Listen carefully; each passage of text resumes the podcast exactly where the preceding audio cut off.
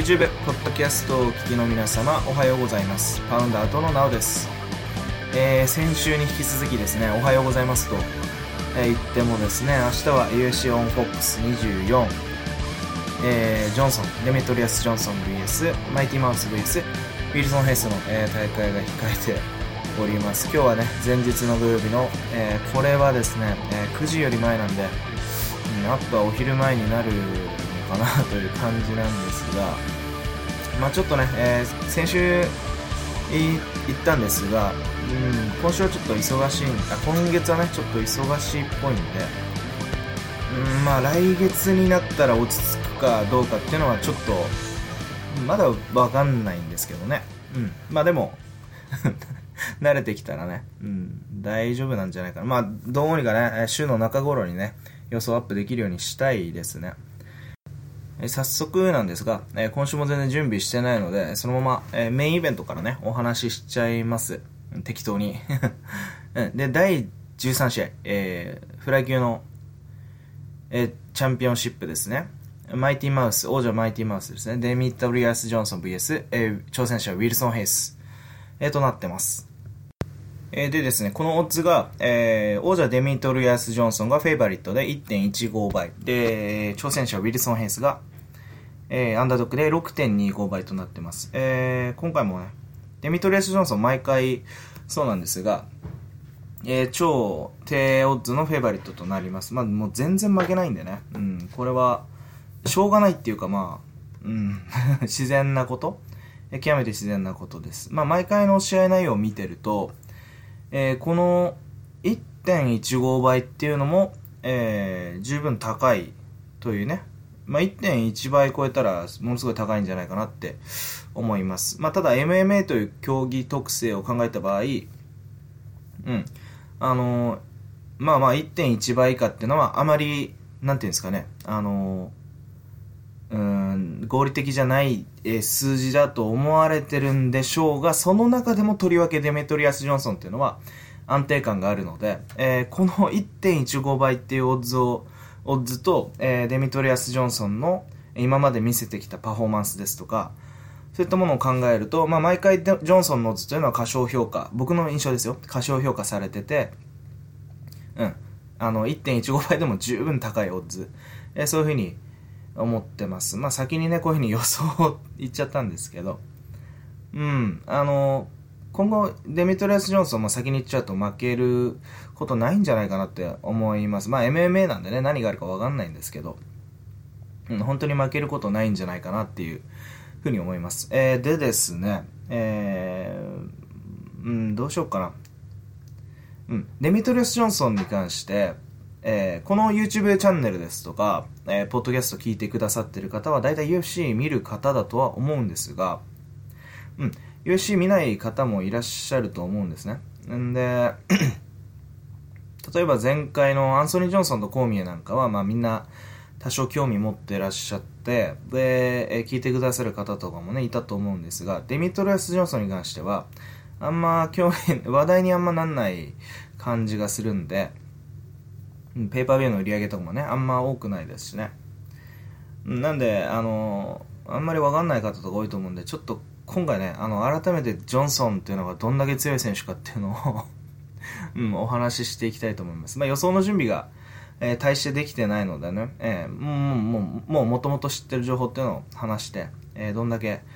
えージョンソンっていうのがすごいかということにフォーカスしたいと思います。まあ、フェイ、ヘイスがちょっとかわいそうですけど、うん、もう全然ヘイスがあの負けるって全然決まったわけじゃないんですよ。うん。ただまあデミトリアス・ジョンソンと戦った人、うん、フライ級の選手でデミトリアス・ジョンソンと戦った選手っていうのは、えー全員負けてると。そういった、今のところね、そういう実績を残してますんでね。うん。まあヘイスが例外になるかっていうところがね、ポイントではあるんですけどね。うん。えーということでね、デミトリアス・ジョンソンの、えー先に説明をしていきます。えーデミトリアス・ジョンソンは、えーアメリカの選手です。マイティマウスという、えーあだ名ですね。えーまあ余談ではありますが、うん、日本の、えー佐々木優香選手の階級の、えーもうボス、チャンピオン、王者ですね。うん絶対王者です。本当に負けない選手、という感じですね。で、年齢は30歳。身長160センチ、えー、まあ最も、えー、ちっちゃい選手の部類ですね。うん。で、戦績は25勝2敗。うん。25勝のうち5つの KO と9つのサブミッション勝利と11個の判定勝利。え、となってます。負けは2つの判定勝利だけですね。うん。で、負けに関しては、えー、2010年に、えー、初めての負け。これブラッド・ピケット選手ですね。えー、これ階級上の選手です。うん。で、2011年にドミニク・クルーズ。これ最後の負けなんですが、これも、えー、1階級上の選手で絶対王者ですよね。うん、クルーズ。うん、これが最後の負けで、あとは1回も負けてないと。このこれ以降はね、あの、フライ級に転向し、うん、うん、UFC でね、フライ級ができて、フライ級がアフラ級で負けてないと、えー、そういうことになってるというふうに思って、えー、覚えてます。でですね、ドミニク・クルーズ戦まで フルタイムで練習してなかったんですよ。パートタイム。つまり、うん、あの、週に、な、え、何まあ、計何時間とか、1日1、2時間ぐらいしか練習してなくて、他は仕事をやってたんですよね。なんで、まあ、仕事終わりに道場に通うような選手で、UFC で戦ってたと。うん、WEC とかね。それでめちゃくちゃ強くて、で、いざドミニク・クルーズと戦う前に、いよいよフルタイムで練習しないとダメだよってことでね、あの、コーチとかがフルタイムで練習することを進めて、フルタイムで練習するようになったと。それから、まあ、ガンガン実力伸びてって、まあ、もともと強かったんですけどね。うん、そんな感じになりました。でですね、この選手何がすごいかって、もうとにかく最強です。まあ何が最強っていうと、まあ、全部最強なんですけど、うん、まあもう全ての選手の、あの教科書見本理想的な戦い方だと、えー、思ってくださって結構です、まあ、本当にできないことなんもないんじゃないかなっていうぐらい、まあ、僕はねあの結構ざっくり大雑把に見るんで 例えば細かいあの例えばジャブとかフックとか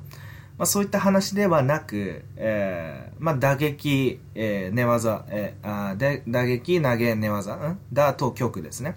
打撃と投げと、えー、寝技、決め、サブミッションですね。この3つが全部できるっていうふうに、うん、えー、そういうふうに、えー、思ってます。そういうふうに思ってますっていうか、そういう選手ですね。うん。まあ、フライ級の選手ね、総じてみんな何でもできるんですけど、もうその中でとりわけ全部が強くて、えー、その使い方とか、えー、あのカードの切り方っていうのがもうバッチリ ですね。うん。で、打撃に関しては、まあ、先に打撃に関してお話していくと、めちゃくちゃ速度が速いので、えー、足とかも速いので、え、まずですね、え、蹴り、蹴りも使えて、え、速度が速くて、パンチも飛び込みとかも速いので、えー、距離が長い。えー、これが一つのポイントですね。まあ、相手の動かない位置を高速で移動してから戦うことができる。まあ、要はアウトボクシングみたいなことも、えー、がちゃんとできるっていうことですね。で、さらに、え、相手をケアをするパンチを持っている。フライ級ながらね、ケアをするパンチを持っている。でですね、え、相手が逃げる場合は、え、空間の削り方も抜群にうまいと。うん、で、まあ、強いてえー、ないというな、えー、なできないことって言えば、まあ、まあ、グレガーみたいなカウンターはさすがに打つことはできないですね。うん、そんな感じです。で、うん。で、相手の、まあ、えー、当たらない距離から攻撃を打てるとして、うん。で、そしたら、相手が、まあ、出てくるじゃないですか。殴るために。うん。その時に待ってるのは、えー、強力なレベルチェンジとですとか、えー、タックル、レスリングのタックル、レスリング、ケージレスリングとか、えー、相撲とか、まあ、全部、投げ全般っすね がめちゃくちゃ強いです。うん。まあ、逃げる相手もね、えー、空間を削ってから、えー、捕ま、捕まえることも、まあ、全然簡単だと。うん。で、えー、まあ、投げる前にクリンチ戦になったとしても、ムエタイのクリンチから、えー、膝とかでね、レスラーとかを、まあ、えー、具体的にはヘンリー・セフードとかね、えー、首相撲から膝で KO したりとかも できます。うん、なん、なんちゅう引き出しの多さだっていう話なんですけど、僕ももうちょっと話してて、僕ちょっと話を整理しながら喋るのが下手なんですけど、えー、まあ、組みついたら、えー、投げの前に、まあ、えー、首相撲がありますよね。ありますよねってことはないですけど、できる、できますよね。クリンチ戦だったら首相撲なのか、投げなのかっていうのができると思うんですけど、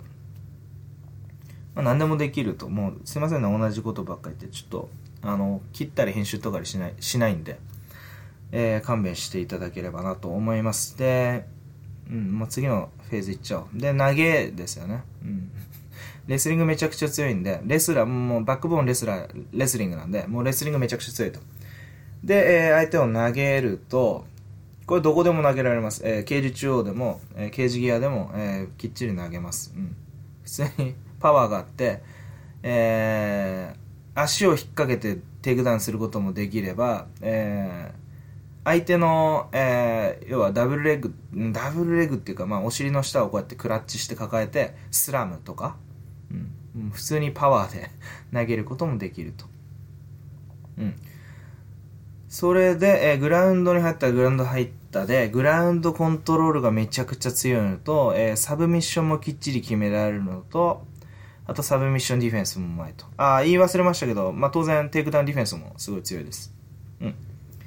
で、えー、トップからのコントロールとか、えー、そういったもの、まあ、バックとかもそうなんですけど、それもバッチリ、えー、できるし、えー、本当に不可逆的、えー、要は逆転されないように、えー、ちゃんと削って、えー、テイクダウン、パスガード、えー、パウンド、サブミッション、この流れがもうきっちり、えー、覆せないような、えー、流れでちゃんと組み立てていけると。ポジショニングもバッチリということですね。えー、で、もう一つ、グラウンドボトムとかですね、攻められてる時も、えー、まあ、さっきサブミッションディフェンスがいいって言ったんですが、えー、かなり、えー、危なげなくね、戦うことができます。気づいたら、まあ、トップ取り返してるとか、えー、そういう感じです。まあ、このようにですね、まあ、見当たる弱点というのが、うん、全然ないんですね。強いて言えば、えー、背がちっちゃいぐらいですかね。手足が短いとか、もうそんぐらいしか思い浮かばないです。うん。で、このね、えー、まあ、高速で動いてきたら、えー、相手をリフトしてスラムすると。うん。そういった動きで、ことごとく相手を上回るんですが、この動きを、えー、実はジョンソン、えー、セーブしてやってると。どういうことかというと、えー、うん、まあ、要はこの動きを8ラウンドできるんですよ。8ラウンドできるんですよ。MMA の うん、この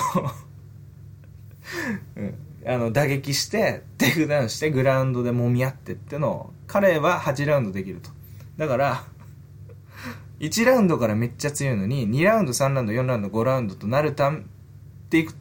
くごとに、相手だけ疲れてて、ジョンソンだけ異様に元気っていうね。うん、この人どうやって勝つのかなっていう。あと選択も本当にミスんないっていうね。まあ、とにかく、うん、あの、神様だと思ってください。本当に。MMA の。うん。なんか、あのー、なんつうんですかね。あの、あの、ドラゴンボールの、あの 子供の頃の悟空が初めてかりん島に上がった時のかりん様ぐらい強い、この例えちょっとうん、ダメですね。あの、初めの一歩のリカルド・マルチネスとかや、あの、漫画で出てきた時ですごい強かったじゃないですか。それ、そんな感じで、そんぐらい強いっていう。何やっても、あの、子供扱いされるみたいなね。うん。誰が。あの、ヘンリー・セフードみたいに、あの、オリンピックのメダリストレベルのレスラーが戦っても、子供扱いされちゃうみたいなね、うん、そういうファイターです、うん、もうねあの、うん、マクレガーとかもあのデミトリアス・ジョンソンの試合見たらツイッターとかでもうここの人すごいなっていう手放しで称賛するぐらい本当にリスペクトされるべきあの選手ですね。僕はもうこの選手にはファイトマネー10倍上げてもいいんじゃないかなっていうまあ、要は、あのー、理論上負けない、えー、能力を持っていて理論上負けない戦い方をしているっていう選手なんですね。あの、ボクシングでいう僕はもうまさにフライフロイド・メイウェザーみたいな、え選手だというふうに、うん、僕は分類してます、うん思ってます。うん、決してまあ、あのー、自分が危険にならないんで、エキサイティングなファイトではないですね。クロート好みのもううなるような、もう、うん、まあ、他の追随を許さなすぎるのが悪いとは言わないんですけど、でもね、それが人気出ないとは言わないんですよね。メイウェザーだって試合つまんないとか言われてながら、一番売り上げとかがいいボクサーなどね、えー、デミトリアス・ジョンソンも、えー、どんだけすごいかっていうのがちゃんとフォーカスされれば、えー、ものすごい人気が出ると思うんですよね、うん、だってそもそも負けないわけですからどんだけ強いファイターでも負けちゃったらね商品価値っていうのは下がると思うんですがジョンソンは商品価値は下がらない、うん、と思います。上がるだけだと思います。今後ね。そんなファイターです。ということで、えー、ジョンソンに注目してみてください。この選手をどうやって攻略するのかなっていう、うん、感じです。で対するうんまあ、ここまで話しちゃうとね、もう生贄みたいに思えちゃうかもしれないですけど、えー、この選手ね、挑戦者も素晴らしく強い選手です。ウィルソン・ヘイス。えー、ブラジルの32歳ですね。えー、身長162.5センチですか？うん。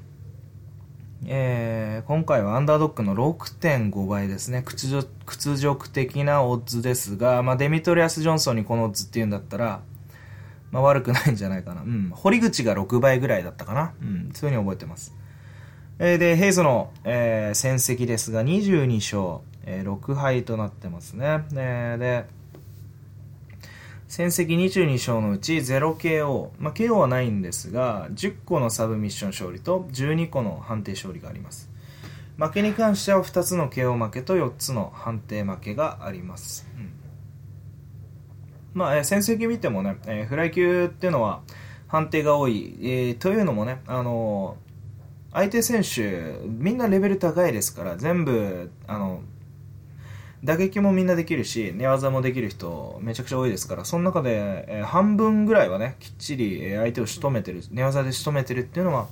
えー、素晴らしいですよね。うん、特に、えー、軽量級ほどね、最近はテイクダウンっていうのが難しいですから、そこで安定して、まあ、トップキープからあトップから攻めたりねサブミッションで決めるっていうのは、えー、素晴らしいんじゃないかなというふうに思ってます。でですね、えー、僕がですねこの選手、まあ、今まで見てはいたんですが、えー、実際に、えー、しっかり、えー、記憶に残ってるのはここ2戦ですね。ヘクター・サンドバル戦と、えー、佐々木ウルカ選手戦。うん。でまあ、えー、サンドバル戦はね、すぐ勝っちゃったんでね。うん、サンドバルもいい選手でしたけど、まあ、すぐ勝っちゃったんで。まあ、えー、逆にね、ウルカ戦っていうのはウルカが、まあ、結構頑張ってましたからね。うん。でですね、うんで、この選手が負けた選手というのは、えー、うん、ここ最近の負けで言うと、2014年のユーリ・アルカンターラ。まあ、これも上、階級上の選手ですよね。これスプリットです。うん、その後、まあ、ジョビー・サンチェスっていう選手と、えー、スコット・ユルゲンセンに勝って、その後、ジュシー・フォルミーガに、えー、判定で負けてしまって、その後、えー、ダスティン・オーティスに勝ってるのは大きいですね。うん。まあ、ここが、えー、素晴らしい、うん、あの、評価のポイントじゃないでしょうかね。で、この選手は、まあ、えー、先ほどサミッションが強いって言ったんですが、充実の、えー、ものすごい強い選手ですね。こう、王者なのかな。でですね、えー、打撃に関しては若干、うん、フライ級の中でも目立たないですね。うん、そこまで戦える武器っていうのはあんま持ってないんじゃないかなっていうふうに僕は思います。まあ、ウールカみたいな手長い選手にば、まあ、バカバカ殴られながらもね、あのパンチを強振してって、思い切りのいいパンチで、で、それを餌にですね、まあ、えー、レベルチェンジとかね、レベルチェンジっていうか、まあ、タックル見してトランジションというかね、えー、そういうので食らいついていきました。うん、で、うん、フライ級のあの試合って難しくないですか？っていうのもまあ、えー、ヘイスがジョンソンと戦う時に僕どういう展開になるかって全くわかんないんですけど、まあ全部だって、あのー、見れますよね。フライ級だったら。打撃も見れますし、あの寝技も見れますし、えー、クリンチスも見れますし。なんで僕はすごいあのフライ級の試合予想するの、えー、ものすごい苦手というか、うん、どこ見ればいいか分かんないんですけど。まあ基本的には、えー、どこ見ればいいか分かんないっていうのは、えーそうですね、えこの試合に関してはデミトリアス・ジョンソンっていうのは別にテイクダウンしなくてもいい試合なんですよね。まあ、テイクダウンしても全然大丈夫だとは思うんですけど、まあ、えー、ヘイスの、えー、能力というのを考えると、えー、グラウンドの方がやっぱり怖いでしょうから、うんまあ、ジョンソントップにいる限りはね、全く大丈夫だと思うんですけど、まあ、ヘイスのグラウンドっていうのはものすごいと。うん、しかも、まあ、ウルカ選手みたいに手足が長い、うん、でかい選手じゃないですから、まあ、ジョンソンの方がコントロールしやすいと思うんでね、うん、そこら辺はグラウンド行きたいんでしょうが、そういう意味ではヘイスが、えーまあ、ジョンソンをテイクダウン狙っていくにしてもちょっと、うん、難しい感じもしますよね、あのデミトリアス・ジョンソンですから。どっちかっていうと、えー、先にテイクダウン取るのは絶対ジョンソンですよね。うん、そういうふうに思います。で、ヘイスに関しては、えー、まあ一番理想的なのは、柔術家がレスラーに勝つパターンといえば、打撃を怖がらずに、えー、オフェンシブに、えグラウンドを攻めていく。そして、テイクダウンされたら強力な、えー、柔術でボトムからプレッシャーを与えると。えそれによって、え相手のテイクダウンを萎縮させて、えで、打撃を、あえ相手のテイクダウンを萎縮させて自分のテイクダウンを生かすことっていう、え状況を作って、え打撃とテイクダウンの連携を生んでいくっていうのが、まあ、理想的なんですが、まあ、そこら辺を今自分で話してみて、うん、ヘイス、あ、うん、思ったよりちょっと嫌な選手かもしれないですね。デメトリアス・ジョンソンにとって。ては、まあ、うん、と言いながらも、まあ、あのジョンソンですからね。もう僕はジョンソンを、あの、ジョンソンが脅かされるとか、そういうふうに 思うことは、もう今なくなってるんですけど。まあ、傾向としては、うん、あの、なんだろう。うん、まあ、脅威でないとは言えない。全く全然、あの、な目つぶっても勝てるっていうのは選手じゃないですよね、やっぱヘイスって。まあみんなそうなんですけど、デミトリアス・ジョンソンがすごすぎるからね、えこういうふうに言うんですけどね。うん、まあそういう意味ではでも、あのー、そうですね、ヘイスに関しては、まずは、えー、まあまずは、えー、打撃のプレッシャーで相手のジョンソンのタックルを引き出すことができるかっていうのが一つポイント。うん。まあ自分も当然あのタックルの、うん、あのプレッシャーっていうのはかけていくべきなんですよ。で、その後に、えー、ジョンソンがテイクダウンした後に、えー、どれだけ、えー、グラウンド、ボトムなり、あるいは、えーまあ、ポジショニングでリバースしたりとかもそうなんですけど、どれだけグラウンドで、えー、ジョンソンに、えー、カウンターできるか、対抗できるか。えー、これ一つですね。この下地ができて、えー、次に、えー、どれだけ打撃のプレッシャーを活かせるか。これ3つのポイントですね。えー、これで打撃のプレッシャーが活かせれば、テイクダウンでトップを取る。えー、これが一番 うん、あの、ゴールですね。ヘイスのゴール。となります。うん。で、えー、これに対するデメトリアス・ジョンソンっていうのは、どうなんでしょう、まあえー、デミトリアス・ジョンソンが、テイクダウンに行きたくない。でテイクダウンされたくないっていうと結構ディフェンシブに戦うことになると思うんですね打撃で。ただディフェンシブに戦うジョンソンっていうのはあんまり見たことないかな、まあ、全部先手先手でね自分できっちり組み立てていくんで。うん。さっき言いました、例えば打撃でプレッシャーをかける。えこれに関してもジョンソンに対してはきついと思います。ジョンソンに打撃でプレッシャーかけられないんじゃないかなというふうにうん、ジョンソンのパンチいいようにもらうんじゃないかなっていうふうに思ってます。ヘイスが、えー、前はジョンソンとヘイスだったら全然打撃でジョンソンの方が上。え、こういうふうに思ってます。うん、で、ヨシンバ、えー、その被弾を厭わずにヘイスが前に出てきた時に、え、強振をしてくる、えー、という状況になったり、あとはまあタックルとかね、首、えー、相撲とかをしつこくヘイスが、えー、仕掛けてくるっていう状況においても、えー、ジョンソンはまあ簡単にテイクダウンできるというふうに、えー、僕は思います。で、いざグラウンドになっても、うん、まあ、ヘイスはグラウンドすごいですけど、まあ、全然大丈夫なんじゃないかなって僕は、ジョンソンのことをね、えー、思ってます。なので、うん、大丈夫なんじゃないですか？ジョンソン全然いつも通りのものすごい試合が見れるんじゃないかなと思います。でですね、えー、僕が、えー、よくですね情報交換する、えー、方っていうのが、まあ、ネットに幾人かいらっしゃるんですが、えー、その方の意見が非常に参考になりまして、えー、まあ、ジョンソンが、えー、セフード戦で見したムエタイのクリンチ2位ですね。うん。首相撲からの2位。これがヘイスに決まるんじゃないかっていうふうに見立てをされてる方がいて、うん、これは、あなるほどなっていうふうに僕も思いました。ここは一つちょっと注目点かもしれません。うん。あの、ムエタイクリンチ、ジョンソンみたいにあのレスリング強い人がやってきたら嫌ですよね。うん。ちょっとすいませんね、だらだら話しちゃってるんですけど、まあ、まあいいでしょう。こんな感じで僕はまあ、えー、デミトリアス・ジョンソンの勝利を予想します。でですね、えー、ベットに関してはね、ほとんどこの試合ベット、まだ見てないんですよ。あのー、メインとコメインしか見てないんですけど、えー、で、実はですね、デメトリアス・ジョンソンと、えー、今度やるヘンリー・セフードと、え？誰だあいつ？あの、えー、セルジオ・ペティス、アンソニー・ペティスの弟いますよね。うん。で、その デメえー、何ですか？デメトリアス・ジョンソン今回1.15倍と、あと今度のその、えー、なんだ、えー、ヘンリー・セフードが1.3何倍だったんですよね。1.3何歩かだったんで、そのパーレを組んで、えー、5ユニットほどね、えー、ベットしてます。うん。なんで、まあ、ジョンソンが負けたらね、5ユニット、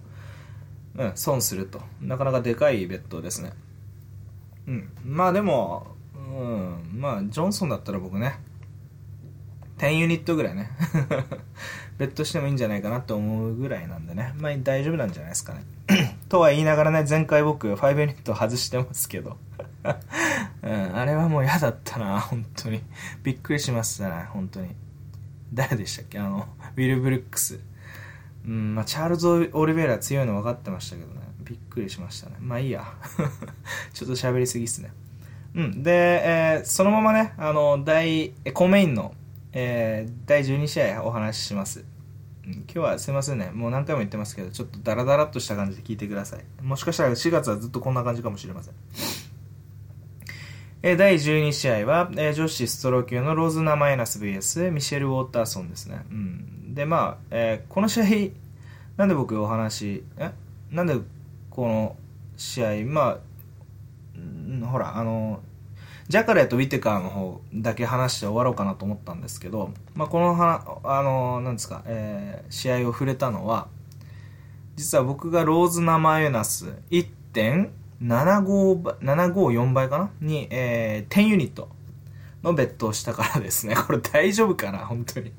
僕心配ですね。ちょっと最近ちゃんと見れてないんで、あのー、うかつなベッドが多いんでね、ちょっとあんまり参考してほしくないんですけど、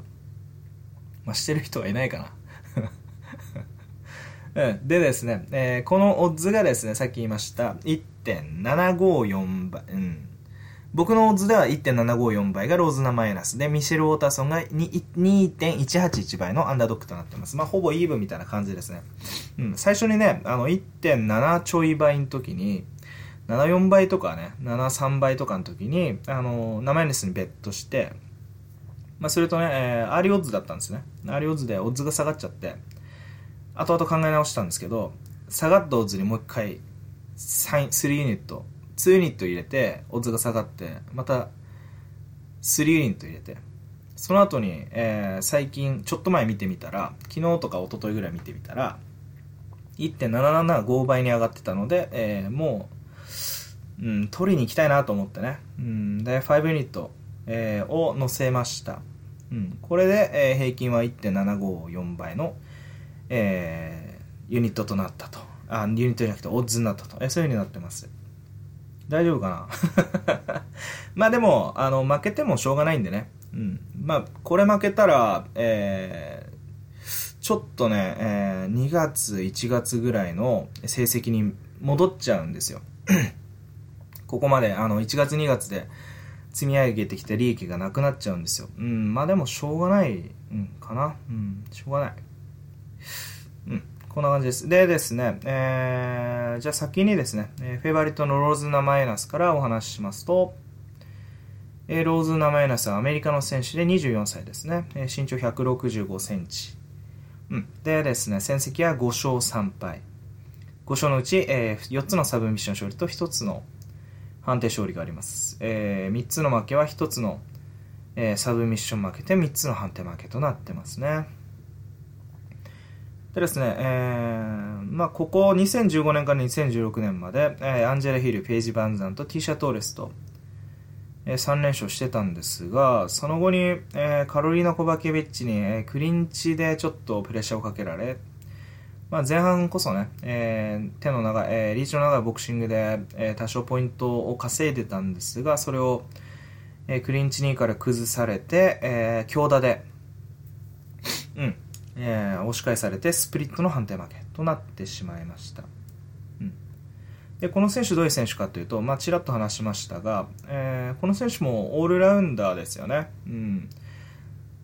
うん、動きもそこそこ速いですし、えー、ボクシングすごい綺麗です。で、ローキックも出せるし、えー、ジャブもよく出ますしね。うん。で、えー、避けて殴るっていうことをしっかりできる選手。うん。で、えー、まあ、若干、あの強心とかね、えー、そういうプレッシャーの強い打撃には弱いんですが、えー、そういう時は、えー、自ら、えーまあ、充実の胴タックルなんかでね、主に、えー、相手を崩していくんですが、グラウンドは、えー、得意で、うん、グラウンドで仕留めると、えー、そういった、え、ことが多いですね。うん、こんぐらいです。で、えー、対するミシェル・ウォーターソン選手、えー、この間ですね、えー、ページバンサント戦で華やかなデビューを飾りました、えー、アメリカの選手で。年齢31歳、えー、身長160センチ、えー、戦績は14勝4敗、えー、素晴らしい戦績ですね。で、えー、この戦績14勝のうちの内訳というのが、えー、3つの KO 勝利と9つのサブミッション勝利。2つの判定勝ちと、うん、で 4,、えー、4つの負けはですね1つの KO 負けと2つのサブミッション負けと。1つの負けと、うん、そういう風になってます。でですね、えー、この、えー、負けたのは、えー、2000最後に負けたのは2014年の、えー、なんて読むんだこれ。エリカ・ティブリコ。ん？違うな。よくわかんない。エリカ・ティバーシオ。選手という選手かな。うん。ちょっと読み方はわかんないんですけど、そういう、えー、その選手に、えー、サブミッション負けした後はえー、あ、すいません。前回デビューじゃないですね。前々回デビューしてんだな、UFC で。えー、前々回、えー、UFC にデビューして、アンジェラ・マガナっていう選手に、マガーナ選手に、2015年に、えー、サブミッション勝利した後は、ページ・バンザント選手に、えー、リアネイキッドショックで勝ってると。うん。まあ、12月に勝ったばっかという感じですね。うん。でですね、この選手、ニックネーム空手ホッティということで、まあ、うん、空手強いんでしょうかね。うん、どっちかっていうと、でも寝技の方が強いですよね。あんまり打撃は僕は評価してないですね。自分、うん、僕はね、うん、評価できてない。うん。でですね、えー、この試合、ローズナマイナスが勝つだろうと思ったのが、うん、まあ寝技だで、ローズがまず負けるのが想像しにくい点と、これが大きな読み違いだったらちょっと怖いんですけど、まあ、主にはね、あの、打撃で勝つんじゃないかっていうふうに、打撃で圧倒的に、えー、ナマイナスが有利なんじゃないかなっていうふうに思ったので、えー、あの時のね、あの、うん、あの、何ですか、えー、えーと、ページバンザント戦で、えー、見せたミシェル・ウォーターソンの打撃っていうのが、えー、僕はあまり評価できなかったので、まあ、その前までも、あの、あまり、えー、他の 打撃、うん、あそれ前までもね、打撃に関してあまり評価できずに、ミシェル・ウォーターソンとページ・バンザントは、ウォーターソンにベットはしたんですが、それは、どちらかというと、バンザントが全然僕は、あの、強くないというふうに思ってたんで、ウォーターソン、えー、が明らかにいいと思ってね、えー、それはピックしたんですが、これまたね、えー、ローズとウォーターソンだったら、えー、確実にローズという感じなんですよね。うん。顔はウォーターソンの方が全然僕はタイプですけど 聞いてないっていうね。うん。えまあ、試合展開としては、えー、ミシェル・ウォーターソンが、まあ、打撃ですね。うん、で、えー、なんですかね、ローズが勝って、えー、打撃の距離で勝って、で、えー、うん、テイクダウンに行くのも、これちょっと怖くなってきたな。ミシェル・ウォーターソンがローズ・ナマユナス簡単にテイクダウンしたら怖いな。うん。まあ、えー、グラウンドの展開はある、ありそうですね。うん、まあいいや、わかんないし。うん。で、えー、まあ、えー、僕の読めるの、読める点としては、打撃ではローズ。もうここだけは、えー、先に言っておきます。これが間違ってたら本当すいません。うん。打撃ではローズ。これは何回も、えー、何回も言う必要ないな。うん、これだけはね、えー、言っておきます。うん。ジャクソンズですよね、ミシェル・ウォーターソン。ジャクソンズってなんか自分よりリーチ長い選手、苦手な選手多くないですか？そういうふうに思うんですよね。あの、ああの選手とかもそうじゃないですか。あの、ラシャド・エヴァンスとか。うん。だから、ジャクソンズっていうのは、手が長い選手と、手が長い選手を抱えたいんでしょうね。手が長い選手に教える戦術としてはいいんでしょうが。うん、というね、アウトボクシング気質に向いてると。うん。だから、イセル・ウォーターソンには勝てると思うんですけどね。もういいや、ちょっと何回も同じこと言ってるし、ここら辺にしておきましょう。うん。で、最後にですね、えー、すいませんね、3試合だけで。最後に、えー、うん、あの、第、えー、11試合ですか、えー、ミドル級のホナウド・ジャカレイ VS ロバート・ウィテカーに関してお話をして終えたいと思います。うん、で、この試合は、えー、ジャカレイがフェイバリットで1.398倍。で、ウィテカーがアンダードッグで3.18倍ですね。うん。でですね、えー、先に、えー、ジャカレーからお話ししましょう。まあ、ジャカレー皆さんご存知、うん、日本でドリームとかでね、戦ってたんで皆さんご存知だと思うんですが、えー、不遇の選手ですよね、本当に。ブラジルの選手で、えー、年齢がですね、もう38かな？うん。でですね、えー、戦績は、え24勝、あ、すいません。え年齢まだ20え37歳ですね。うん、で、ね、えー、戦績は24勝4敗。24勝のうち、えー、3つの KO と17個のサブミッション勝利。えー、70%は、えー、サブミッションで仕留めてると。で、4つの判定勝利があります。4つの負けのうち、えー、2つの KO 負けがあります。えー、他は2つの判定負け。えー、というふうになってます。身長は183センチですね。うん。で、えー、めちゃくちゃ強いんですよ、この選手。2012年から、えー、もう負けなしと言っていいでしょう。2012年から負けてないです。前回、え前回っていうか最後の負けは2015年の12月のヨエル・ロメロ戦なんですが、これスプリットで負けたんですが、うん、僕は、えー、ジャカレーのが強いと思います。まあ、ロメロが、えー、仕留められなかった相手ですし、えー、実際にメディアスコアというのも、えー、ジャカレが、うん、上だった。えー、ジャカレの支持が多かった点。うん、で、あと2ラウンドの、2ラウンドか3ラウンドか忘れちゃったんですけど、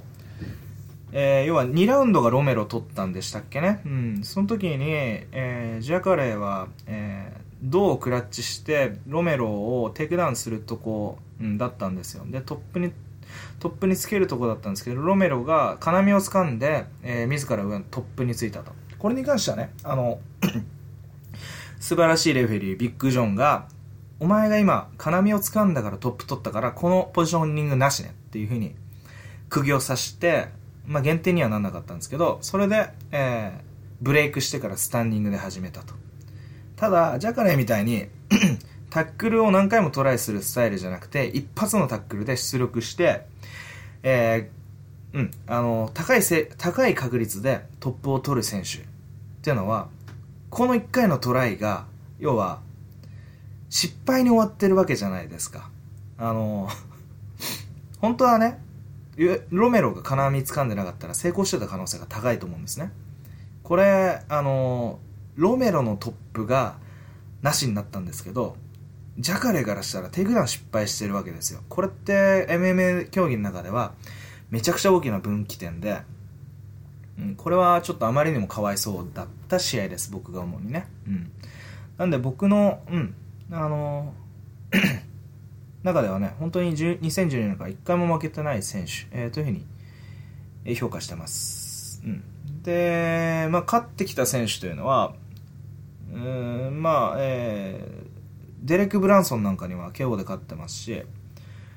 あと、まあ、カモージなんかは余裕で、サブミッション、余裕で、うん、簡単にね、サブミッションで勝ったりして、でですね、ムサシとかも、うん、2014年にサブミッションで仕留めてますしね、まあ、ベルフォートなんかパンチで KO してますし、ボーシュみたいなすごいレスラーに関しても、えー、サブミッションで決めちゃうと、もうめちゃくちゃ強い選手ですよね。えー、で、この選手がやることは、えー、いつも、え、決まってます。必ずテイクダウンを、え、決めるということが、え、作戦の軸になってますね。うん。そのテイクダウンを、え、強力なテイクダウンを 背景に、まあ、要は、え、対戦相手は、ジャカレがテイクダウン狙ってるのは分かりますから、えー、まあ、要はそういう、えー、プレッシャーのかけ方でもありますし、えー、何かあったらすぐ飛び込んでくるっていう感じのね、うん。えー、そういう迫力の中で、えー、そのテイクダウンに注意しながら、えー、ジャカレのすごい速くて重い、えー、パンチというのをと戦わなきゃいけないと。うん。ジャカレーはそのプレッシャーを武器に、えー、強いパンチを思う存分振っていくと。で、ひとしきりそれがね、あの、えー、自分のパンチがね、相手に脅威だというふうに、えー、なんですかね、その、自分のパンチの、えー、強さっていうのが明確になったら、えー、まあ、テイクダウンを仕掛けていくというね、うん、まあ、失敗したらまたパンチすればいいわけですから。えー、そういうスタイルです。で、えー、まあ、確実に、えー、パンチに意識がいくようにパンチを放ちますし、あパンチで崩していきますし、パンチに意識がいったと思ったら、もうテイクダウンできるということでテイクダウンしていくというね。まあ、うん、ものすごく強力な、うん、能力を持ったね、うん、ファイターですよね。でですね、うん、まあ、弱点は何だろうな。まあ、KO 負けが2個ありますよね。でもそれもめちゃくちゃ昔なんですよね。ドリーム時代、えまあ、デビュー戦と、デビュー戦なんてもう、まあ、無視していいと思うんですけど、2008年、まあ、およそ10年前のあの、ドリーム で武蔵とやった時に、武蔵がボトムから、えー、ペタラーダっていうんですか、えー、足の裏でね、ジャカレの顔面を蹴り上げて、えー、ジャカレ KO 負けという。これ僕ちょっと見に行ってたんですけど 事故みたいでしたね。え、何が起こったのみたいな 不完全燃焼の試合でした。うん。でですね、えー、まあそれだけだから、あんま別にパンチとかキックとかもももらうタイプ、まあタイプじゃないとは言わないですけど、まあそもそも負けてないんでね。うん。まだわかんないだけかもしれないですけど、うん。そんな感じですね。まあチャームポイントはその、チャームポイントっていうかね、テイクダウンするときに両足でこうやってカエルみたいにこうビヨンって相手の足に飛びつく姿がねすごい 僕は好きです、うん、で、えー、まあ、さっき KO 負けのなんていうんですかねリスクとかね怖さに関してちらっとお話したんですけど対するロバート・ウィテカーっていうのがこれボクサーなんですよね。綺麗ななボクサーっていうか パンチの上手い選手なんですよね。うん、ロバート・ウィテカー、オーストラリアの選手で26歳、180センチ、戦績17勝。4敗と、17勝のうち8つの KO 勝利と5つのサブミッション勝利、4つの判定勝ちと、えそういう風になってます。えこの選手若くて非常に、うん、あの成長してる選手で、あれよあれよあれよという間にね、あのトップにえー、這い上が、えー、這い上がってきたというか、もう駆け上がってきた選手ですね。うん。で、最後の負けは、スティーブンス・トンプソンに、2014年にパンチで負けてると。えー、まあ、意外ですね。うん。その後は、1、2、3、4、5、6、6連勝ですね。うん。僕がびっくりしたというか、おっと思った試合が、ブラッド・タバレス。まあ、その時ブラッド・タバレス、もう僕強い選手だと思ってたんですけど、今もまあ強い選手だと思う、思いますけどね。うん、僕この時ブラッド・タバレスをピックしてたんですけどパンチ一発でね一発だったかな、うん、でウィテカが KO したと。おっと思ってですね。その時まだ体ちっちゃかったんですよねウィテカ細くて。うん。その後、まあ、ホールに勝ってブランソンに勝ったと。うん。強い選手ですね、本当に。えー、この選手、テイクダウンディフェンスがめちゃくちゃ強いストライカーだと思っていただいて結構です。なので、えー、ウィテカーからね、テイクダウンを仕掛けていくってことはないと、うん、さすがにないでしょうね。うん。ソーザ、えー、ジャカレ相手には。なので、えー、この試合はテイクダウンディフェンスをするウィテカーと、えー、ジャカレ、打撃でプレッシャーをかけるジャカレという、えー、そういう構図になると思います。うん。でですね、えー、先に組み立てるのは、えー、ジャカレだと思います。えー、ウィテカーは、えー、僕は下がるんじゃないかな。あ、前に出るかな。どうなんだろう。とにかくね、でも、まあ、前に出るにしろ、えー、下がるにしろ、ビテカは先に手は出さないと思うんですね。まあ、出せる位置だったら、うん、出すと思うんですが、基本的には、ね、相手のパンチをカウンターしていくことになると思います。うん、要は、まあ、相手のパンチとか、まあ、出方をじっくり見て、えパンチで、えそれがカウンター取れるんだったらカウンターを打ち返して、それがテイクダウンだったらテイクダウンをきっちりディフェンスするという形になると。え思います。で、ウィテカーのテイクダウンディフェンスものすごい強いですから、えー、ジャカレーがテイクダウンできなかったらきついんじゃないかと思うんですが、ジャカレーテイクダウンできないですかね、ウィテカーのこと。僕は結構簡単にテイクダウンできるんじゃないかなっていうふうに思ってるんですね。うん。ん、僕は、うん、ジャカレーあの、何でしたっけあの、前戦のボーシュみたいなすごいテイクダウンディフェンス強い選手とか、あとロメロとかもテイクダウンできちゃうようなファイターなんで、ウィテカーをテイクダウンできないっていうのは考えにくいんですよね。まあその後の、うん、要はテイクダウン、最近テイクダウン成功した、えー、っていう言えることが、言えるハードルがちょっと僕はなんていうんですかね、あの自分の中で難しくなってきてて、というのも、まあ、簡単に言えば、テイクダウンしても、あの、トップキープできるか分かんないじゃないですか。すごい立ち上がる技術とかって、あのもうは、うん、なんかこう、発達してて、うん、この間の、なんですかね、あのあいつ、あいつって、クリス・ワイドマン戦とゲガル・ムサシ戦でも、まあ、あの、ワイドマンのレベルチェンジのタイミングだったら簡単にムサシテイクダウンできると思ってたんですよ。うん、確かに簡単にテイクダウンできたんですが、トップキープそんな簡単にできなかったですよね。うん。それに関しては、ジャカレっていうのは、うん、まあ、きっちり形にしますよね。テイクダウンしたらきっちり、あの、トップコントロールまで、え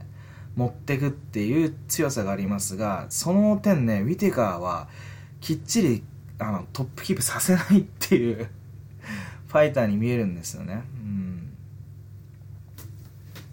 このオッズを鑑みると、僕はでもね、それでもジャカレーの方が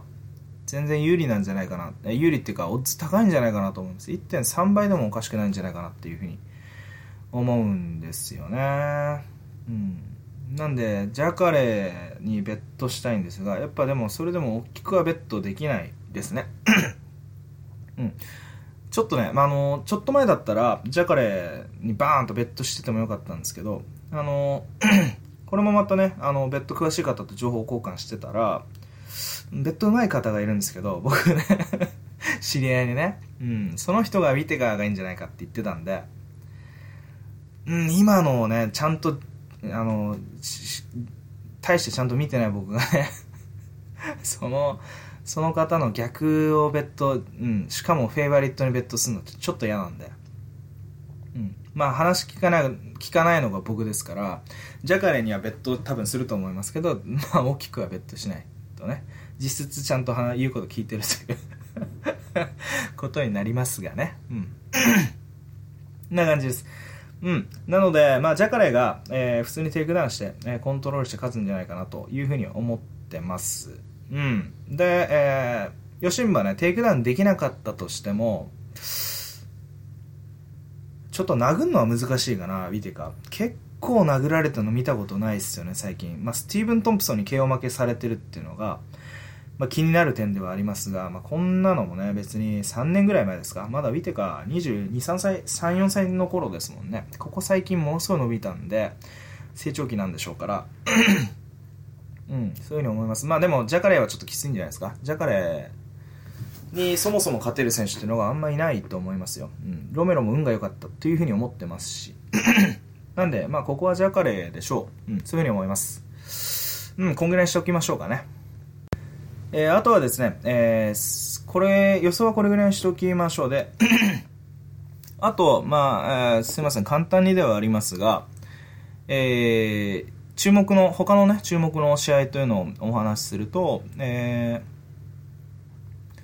ー、うん。まあ、えー、ジェレミー・スティーブンスとヘナト・モイカーノ。えー、ここら辺は、えー、注目だと思います。えー、ヘナト・モイカーノが うん、えー、プロスペクトですね。えー、新しい、新しいというか、まあ、注目のね、えー、若手という感じで。うん、だいぶ、うん、ジェレミー・スティーブンス強いですから、ここはちょっと面白そうですよね。うん。なかなかオッズも1.568倍。格上の、格上っていうかまあ実績が上のスティーブンスに対して、えー2.55倍。結構食らいついてますね。もういかんのが。うん。これは期待できるオッズなんじゃないかなというふうにも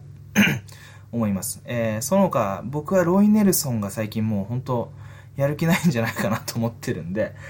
ここらは興味ないですけど、えー、えー、すごい注目というふうに聞いてるのは、自分からね、あの、情報わか分かってない、調べてないっていうのを 調べてないんですが、えー、トム、えー、デュケノワ、うん、デュケノワ選手ね、バンタム級の、えー、超新星、うん、僕が知らないのに超新星とか言っちゃってますけど、ツイッターで銀ちゃんとか、あの、えー、多分ジュークさんとかもね、あの、デュケノワがいいっていうふうに言ってたと思います。えー、これがですね、えー、確かデビュー戦なんですよね。うん。で、1.2倍なんで、え、すごく、えー、期待されてます。うん。これ、注目でしょう。でですね、え、他にはですね、え、まあ、オッズで、ベッドで言うと、え、第7試合ライト級のボビー・グリーンがラシッド・マゴメドフ相手に3.85倍。うん、これはちょっと不可解なオッズですね。うん。うん、っていうのも、えー、グリーンがグリーン強いですよね。まあ、この間、あの、負けちゃったからでしょうね。あの、誰でしたっけ？あの、もう最近もうダメっすね、ボケちゃって。誰だっけな？はい、すいません。えー、ダスティン・ポイエにね、うん、KO 負けされちゃったから、ちょっとオズが下がってるんでしょうね。えー、あと、ね、フライ級のティム・エリオットベース、ルイス・スモルカ。うん。僕、あの、スモルカ結構好きなんですよ。な、うん。てかもう、あんま好きじゃないファイトスタイルなのに、なんか知らないけど、いつも気になっちゃうんですよね。スモルカが うん。これがね、あの、まあ、タフ上がりというには十分強いんですけど、ティムエリエリオットに対して3.2倍のアンダードックですね。うん。ここもどうなんだろうっていう感じですね。ティムエリ、まあ、要はグラップリングマッチになるわけですよね。うん。で、グラップリングマッチで、ティムエリオットってあのそんな瞬発力とかパワーあるような感じだっただろうかまああそこまでねあのマイティマウス相手にできるんだったらっていう期待はわかるんですがうん。でもスモルカも強いですよね。まああんまり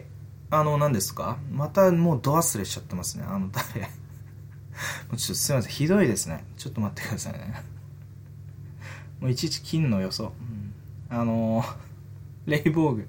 レイボーグにケチョンケチョンにスモルカがやられちゃったから、こんなオッズなんですかね。うん、と思います。うん、その他ね、あのー、第3試合、え、プレリムのメインですね。プレリムの最後の第3試合のバンタム級のアルジャメイン・スターリング VS アグアウグスト・メンです。これもものすごい僕楽しみですね。えレスラーであるアルジャメン・スターリング、えー、ものすごい、えー、強いレスラーであるアルジャメン・スターリングですね、ねに対してものすごい柔術強い柔術家であるアウグスト・メンデスですね。短期尿が戦います。えー、このオッズもですね、アウグスト・メンデスが3.05、えー、05倍でアンダードックなんですが、これもちょっとね、オッズ差つきすぎなんじゃないかなというふうに思います。というのも、ア,、えー、アルジャメイン・スターリングがあの、テイクダウン行くにしても、メンデスみたいなグラップラー相手にテイクダウンしていくの嫌じゃないですか。するとね、あの、スターリングはスタンディングで戦わなきゃいけないんですけど、メンデスのここの打撃のプレッシャー結構きつ、きついとこありますよね。スターリングとだったら、うん、うまさではね、スターリングだと思うんですよ。キックとかパンチとか、えー、距離も長いですし、えー、よく手も出ますしね。うん、そういう意味では、スターリングの方がうまいと思うんです、打撃は。ただし、メンデスのプレッシャー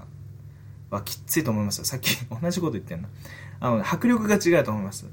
スターリングとメンデスでは。倒す拳と倒す、うん、あの、なんつうんですか？倒す拳と倒せない拳みたいな感じです。これ、あの、ちょっと時間が経てばね、おのずと 差がついてくんじゃないかなっていうのが僕の見立てです。なので、メンデスピックしたいですね。うん。まあ、スターリング、テイクダウン行くにもちょっときついんじゃないかな。ここでもし、あの、メンデスがスターリングを殴れれば、テイクダウンできちゃうかもしれないですよね。そんな印象があります。えー、結構長く喋らさせていただきましたね。3試合で45分以上話すというね、暴挙に、えー、ちょっと出させていただきました。でですね、イントロは、えー、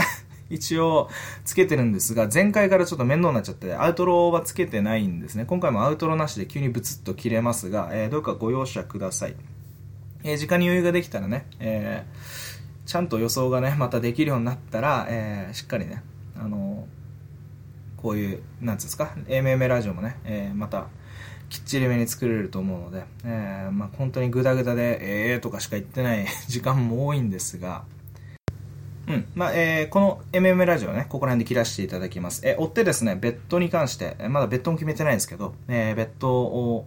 今決まってるのは、えー、デミトリアス・ジョンソンの5ユニットと、ローズ・ナマユナスの10ユニット。